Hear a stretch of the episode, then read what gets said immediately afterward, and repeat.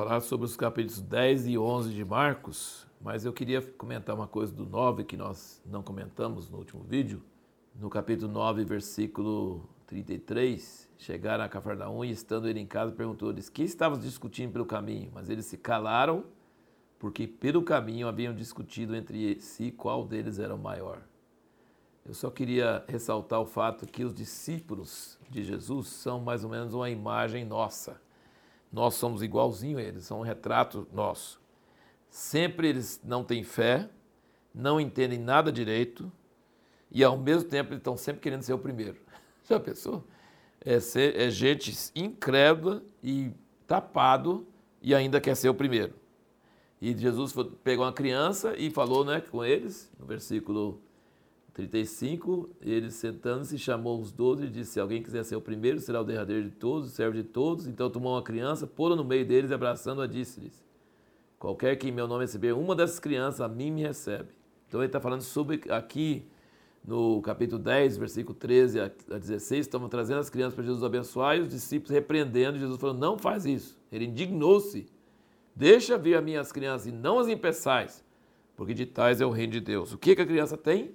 Transparência, simplicidade, fé sem raciocinar, nenhum desejo de ser o maior. Então é isso que Deus quer, essa simplicidade e ingenuidade é, das crianças. Ele quer e aí ele fala aqui, voltando também a essa questão do reino, veja como Jesus enfatiza que a vida nossa toda deve ser em função de entrar no reino de Deus. E versículo 15, em verdade vos digo que qualquer que não recebeu o reino de Deus como criança, de maneira nenhuma entrará nele.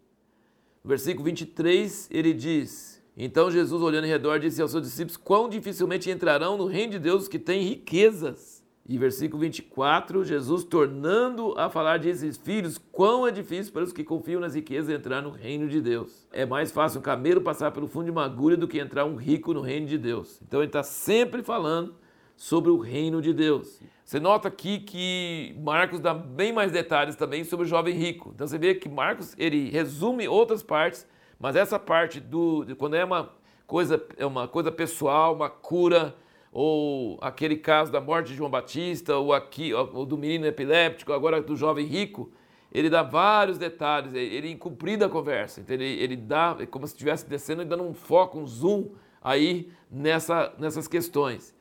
E aqui no versículo 21 do 10 diz: Jesus olhando para ele, o amou. Nos outros não diz isso. O amou e lhe disse: Uma coisa te falta. Vai, vende tudo quanto tens e dá aos pobres, traz um tesouro no céu e vem e segue. Mas ele, pesaroso dessa palavra, retirou-se triste porque possuía muitos bens. Que tristeza, né? Jesus chamou ele para seguir a ele. Ele perdeu uma oportunidade imperdível. Ele perdeu. Ele perdeu e foi embora triste, trocou Jesus por causa dos seus bens é uma coisa lamentável, terrível. Agora você vê no, no versículo 35 é, até o 40, é o pedido dos filhos de Zebedeu, Tiago e João, para sentarem à direita e à esquerda de Jesus.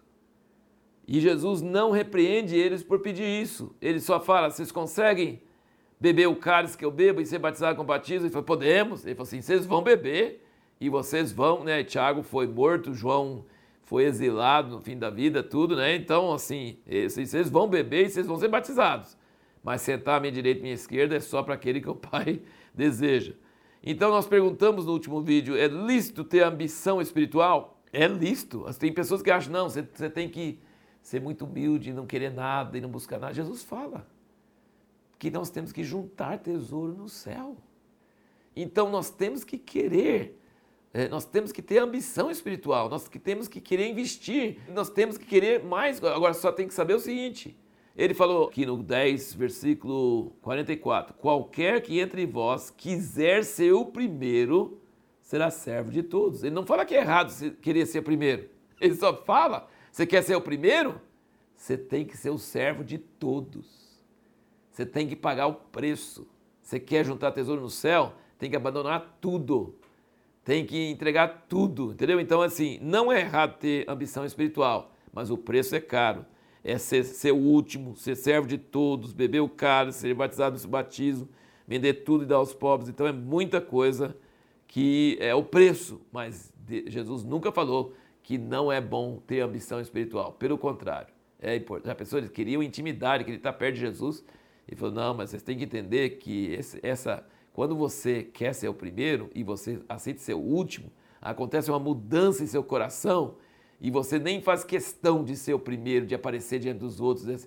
Os outros ficaram nervosos. Por que, que eles pediram isso? Ficaram indignados. Falaram: para com isso.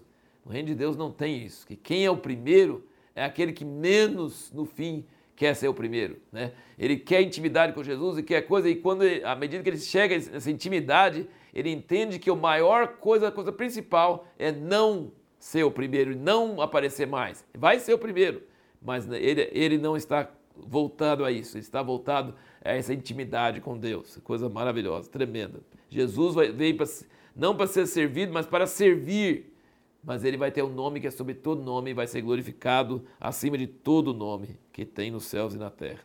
Nós vemos que a cura sempre, as curas de Jesus, ele sempre joga a responsabilidade sobre a pessoa. Né? Se cego gritou, Jesus parou, atendeu, e aí o que, que ele falou? Ele perguntou para o cego: Que queres que eu te faça? Versículo 51 do 10. Respondeu o cego: Mestre, que eu veja. Disse-lhe Jesus: Vai, a tua fé te salvou. Então Jesus sempre fala: O que, que você quer? e seja feito segundo a sua fé. Isso aí você pode ver que em todo o Evangelho sempre fala sobre isso. E no capítulo 11, no versículo 22, Jesus nos dá uma regra para a resposta de oração. Ele diz: Tende fé em Deus. Em verdade vos digo que qualquer que disser a este monte, ergue-te e lance-te no mar, não duvidar em seu coração, mas crer que se fará aquilo que diz, assim será feito. Por isso vos digo que tudo o que pedires em oração, crede que o recebereis e tê-lo-eis. E quando estiveres orando, perdoai. Então, as três regrinhas aqui para receber a resposta de oração: crer e não duvidar, e perdoar. Perdão tem muito a ver com a resposta de oração. Ele disse: crede que o recebereis e tê-lo-eis. Mas se estiver orando, perdoai. Muito importante o perdão. E a última parte do capítulo 11, aqui no versículo 27, diz aqui, ó, vieram de novo a Jerusalém, andando Jesus pelo templo, aproximaram-se dele os principais sacerdotes, os escribas e os anciãos, tá vendo? Principais sacerdotes, os escribas e os anciãos, as maiores autoridades. E aí, versículo 28, porque lhe perguntaram, com que autoridade fazes tu essas coisas? Ou quem te deu autoridade para fazê-las? E aí Jesus, com muita sabedoria, responde, me fala, me responde uma pergunta e eu respondo a pergunta de vocês o batismo de João era do céu ou dos homens? E aí essas maiores autoridades do povo, teoricamente eles eram autoridade, não temia ninguém, mas eles temiam o povo. Quem não tem autoridade que vem de Deus, teme o povo. E o povo tinha certeza que o batismo de João era do céu. O povo sabia que João tinha sido enviado por Deus. Sabe por que o povo tinha isso? Tinha essa fé, tinha essa revelação? porque eles não estavam presos a cargos. As autoridades estavam presas a cargos. E a multidão, se existe uma ressonância no coração do homem, na multidão, quando uma coisa é de Deus. Então não é um voto, não é um apoio da multidão assim explícito, através de voto democrático, não. Mas existe uma ressonância. E o sacerdote falou assim: a gente não vai poder falar que é dos homens, porque senão a multidão vai nos linchar praticamente. Né? Então eles, eles eram as maiores autoridades, mas tinha medo do povo, porque o povo sabia que a autoridade de João vinha de Deus. E então Jesus falou: então eu não vou falar com vocês com que autoridade faço. Sabe por que, que não ia falar? Por quê? É a mesma fonte. Se João eles não tinham coragem de falar que é dos homens ou do céu, então ele falou: também não vou falar para eles. É uma sabedoria muito grande que Jesus teve para responder desse jeito. E agora, é, nós, para o próximo vídeo, nós vamos responder a pergunta: qual o maior perigo dos últimos dias?